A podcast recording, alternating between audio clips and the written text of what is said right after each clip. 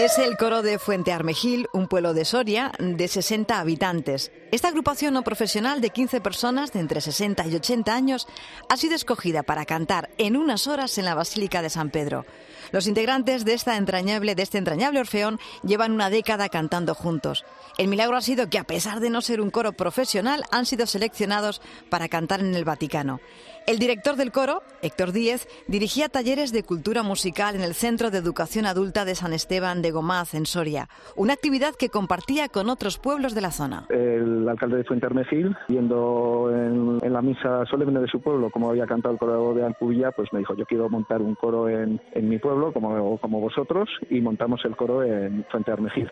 Y durante un tiempo funcionábamos juntos, Alcubilla de Avellaneda y Fuente Armejil, y éramos un coro de 25 personas antes de la pandemia, pero la pandemia se cegó especialmente con Alcubilla de Avellaneda. Los ensayos son mucho más que un simple encuentro musical. Es un motivo para salir de casa y sobre todo charlar con los vecinos. Ni el frío invierno soriano puede con estos cantantes.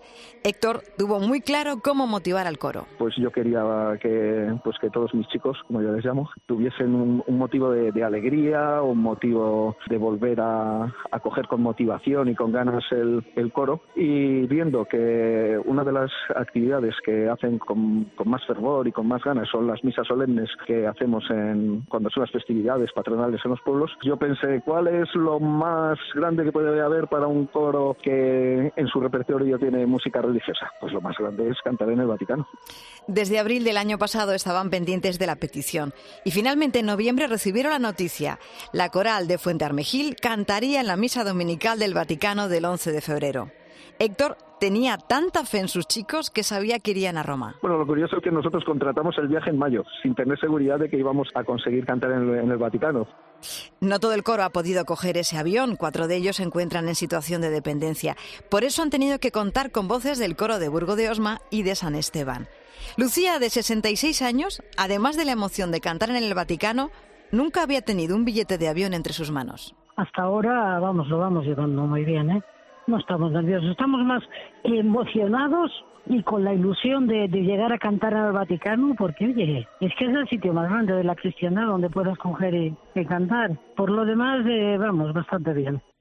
Rufino es una de las voces más jóvenes del coro de Fuente Armejil tiene 81 años. No, no, no estamos nerviosos, estamos eh, preocupados, en, vamos, preocupados en el sentido de, estar pendientes de que sin hacer buenos ensayos, de que salga bien y todo pues sea lo más procedente posible, claro. Aunque es una responsabilidad grandísima, claro. Es decir, de dónde vamos a ir y cantar allí, pues no todo el mundo lo hace y yo creo que ya que más alto que ese no le hay. Pues en unas horas, estos jóvenes de entre 60 y 80 años del coro de Fuente Armejil vivirán un día inolvidable cuando sus voces suenen en unas horas en una de las Eucaristías vespertinas del Vaticano.